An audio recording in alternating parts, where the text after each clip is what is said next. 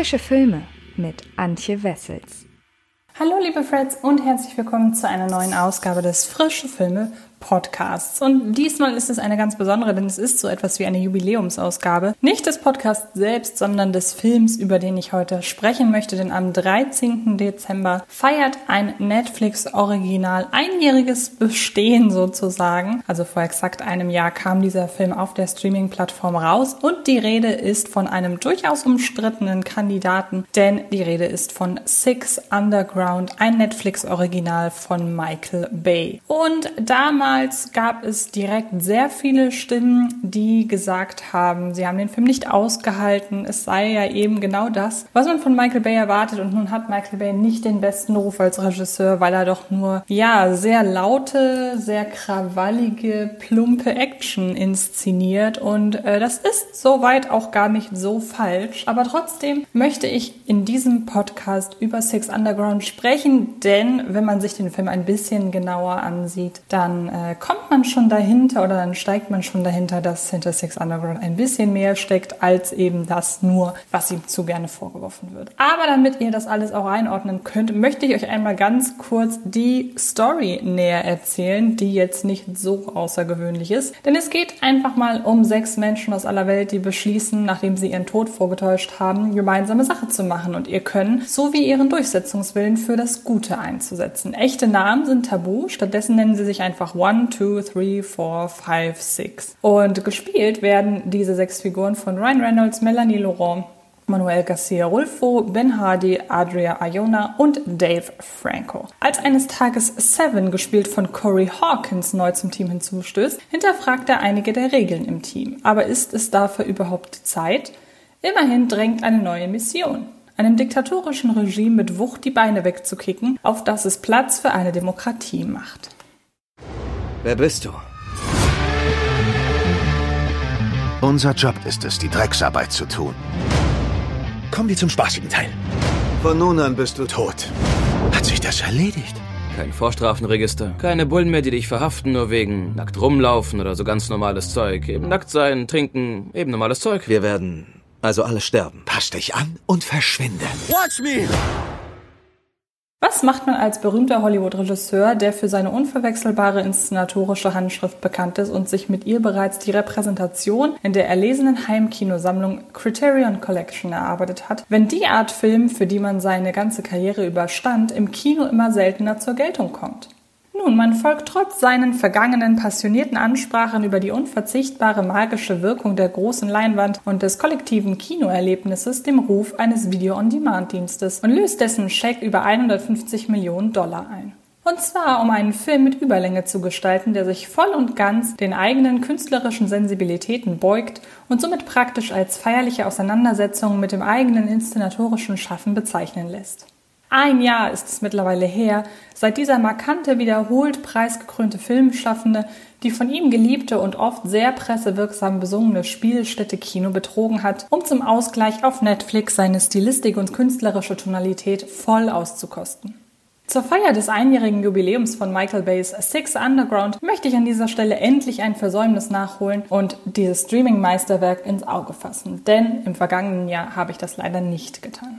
Denn der andere in den kalten Monaten des Jahres 2019 veröffentlichte Streaming-Seitensprung eines kinoverliebten ikonischen Regisseurs, dessen Vorname mit M beginnt, wurde mittlerweile einfach allzu oft besprochen. Das erste, was an Six Underground ins Auge sticht, sind die toll dreisten Produktplatzierungen. Bay ist spätestens seit Die Insel bekannt dafür, wie unverhohlen und auffällig er die Werbepartner in Szene setzt, die dafür sorgen, dass er mehr Knall für sein Budget in seine Filme packen kann. Aber Six Underground geht selbst für Bay unerprobte Wege in Sachen Offensichtlichkeit. Aus einer Seebestattung macht Bay beispielsweise einen Urlaubsgefühl weckenden Werbespot für eine berühmte Rumspirituose mit Party-Lifestyle-Image.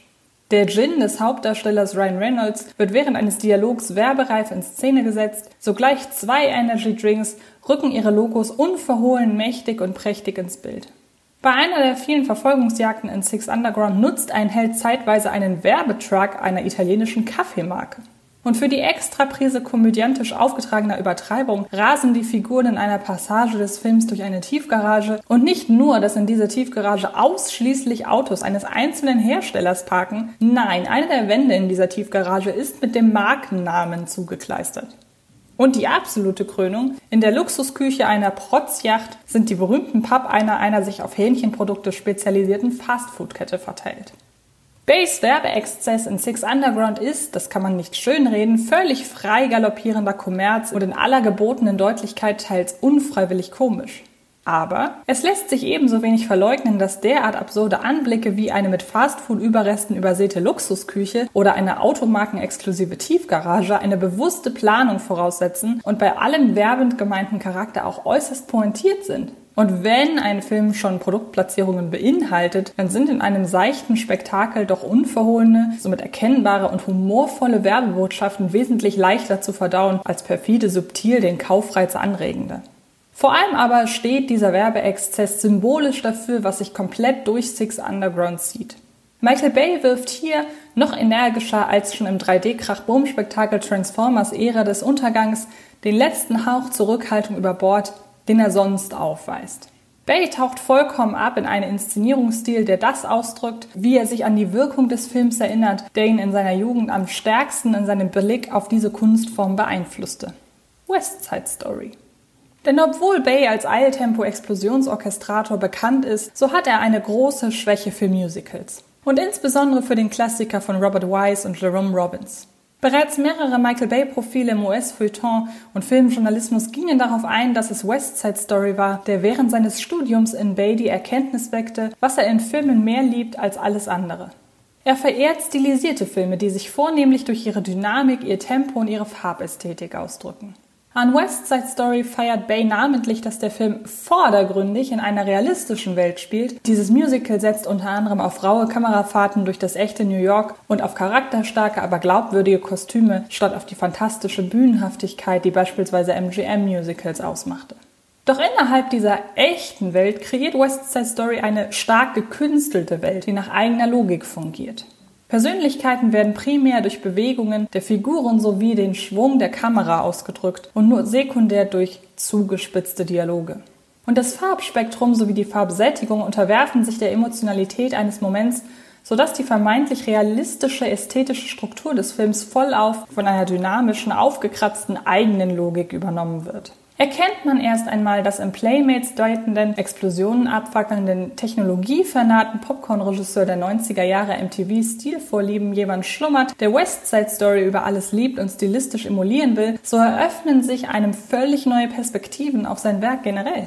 Und auf solch einen, ich habe eben 1,5 Liter Energy Drink getrunken und mehrere Shots Rumspirituose geäxt, außerdem habe ich eine Packung Böller in der Hosentasche, was machen wir nun Logik, verfolgenden Film wie Six Underground im Speziellen.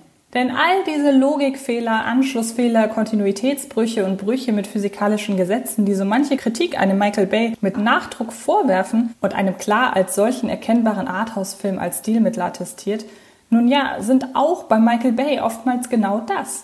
Stilmittel. Völlig ohne Selbstkontrolle und falsche Bescheidenheit abgefeuerte Stilmittel. Während eines physikalisch vollkommen unmöglichen, jedoch auch mitreißend dynamisch gefilmten Actionakts, während sich beispielsweise innerhalb von rund einer halben Stunde Erzählzeit und sehr wenigen Stunden erzählter Zeit dreimal die Tageszeit ändert.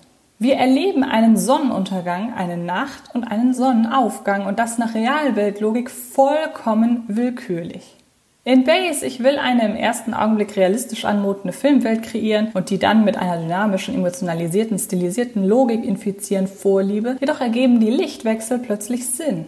Die Sonne geht in Bayhausen nicht dann auf, wenn die Naturgesetze es verlangen, sondern wenn sich mit dem Sonnenaufgang die Taten der Helden dramaturgisch stimmig unterstreichen lassen. Würde sich so etwas auf eine einzelne Filmpassage beschränken, wäre Kritik daran ja nachvollziehbar. Doch dem ist nicht so. Bay hämmert dieses Ästhetikempfinden von Anfang bis Ende durch und frei nach seiner Es fühlt sich aber fetziger an Logik wird im turbulenten Auftakt sogar während einer Actionsequenz eine Rückblende auf eine andere Actionsequenz eingebaut. Das Ergebnis ist ein Eiltempo-Achterbahnritt mit wenigen Verschnaufpausen, der durch Bays farblich grelle, knackig ausgeleuchtete Werbeplakatwelt führt, wo alle stets das tun, was halt einfach besonders aufsehenerregend aussieht. Da macht der Parcours-Experte einen Parcours durch einen stylisch ausgeleuchteten nächtlichen Baustellenparcours, obwohl es deutlich effizientere Wege gäbe. Da werden Mann wie Frau bei Liebesgeständnissen gefilmt, als seien sie Models in einem Dessous-Werbespot und sie regeln sich auch so. Die Bilder, die Bay schafft, sind stets zugespitzt und markant. Gore Verbinskis treuer Wegbegleiter, Kameramann Bojan Baselli, fügt sich in dieser gestochen scharfen Fotoshooting-Ästhetik Bays bestechend gut ein. Wird das klappen? Ich hoffe schon. Das ist mein. Wir müssen sofort weg. Ganz ehrlich, ich dachte nicht, dass wir es so weit schaffen. Wie läuft es? Hallo. Das ist so stressig. Das Deadpool-Autorenduo Paul Wernick und Red Reese liefert konsequenterweise ein Drehbuch ab, das sich in diesem Michael Bay-Modus erzählen lässt. Die eigentliche Prämisse ist simpel, wir wollen eine Diktatur stürzen, lässt aber viel Raum für Nebenmissionen. Es gibt keine die Erzähldynamik aus dem Takt bringenden Komplikationen, wie etwa in Bays Tiefpunkt Transformers Die Rache, oder auch keine geilig überzeichneten Nebenfiguren, die mit ihren Sketch-Einlagen diese Choreografie aus Zerstörung, Lärm und Farbenballast aufdrücken. Stattdessen wird diese Bay feiert sein Wunschkino ab Party durch gelegentliche Selbstironie und Meta-Referenzen aufgelockert, die aber genau in diese Popcorn-Party-Tonalität des Films passen. Statt, wie bei Reynolds Action Vehicle Killers Bodyguard, alle paar Minuten das Geschehen durch eine krampfhafte Deadpool-Einlage zu unterbrechen. Der große Wermutstropfen an Six Underground ist indes die Instrumentalmusik. Obwohl der Komponist mit Mission Impossible Fallout bereits bewiesen hat, eine treibende, prägnante Begleitmusik für sensationelle Action abliefern zu können, hat sein Six Underground Score dasselbe Problem wie sein Score für Gemini Man vom Produzenten und langen Bay-Kollaborateur Jerry Bruckheimer. Lorne Balfe erschafft zwar eine effiziente Klangtapete, doch sie bleibt nicht im Ohr und lässt die elektrisierende Kernigkeit vermissen, die etwa ein Trevor Rabin oder eine Zusammenarbeit zwischen Nick Glennie Smith und Hans Zimmer in der Vergangenheit für Bassrummel kreiert haben. Kommen wir also zu einem Fazit. Six Underground ist eine aufgekratzte, hochstilisierte Popcorn-Party von einer filmischen Achterbahnfahrt, bei der Michael Bay seinen Stil voll auslebt und extrem konsequent durchzieht. Das muss man nicht lieben. Man sollte es aber als knalliges Gesamtkunstwerk anerkennen.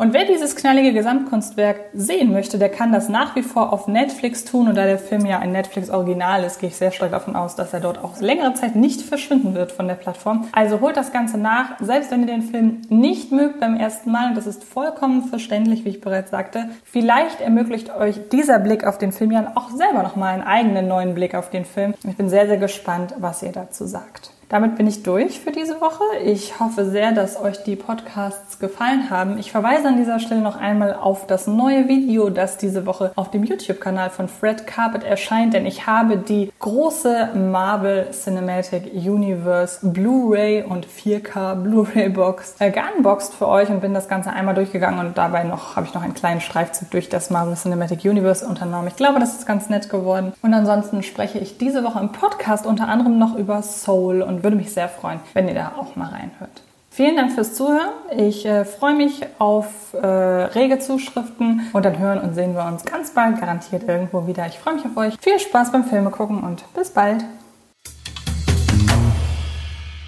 Das war Film ist Liebe, der Podcast von Fred Carpet.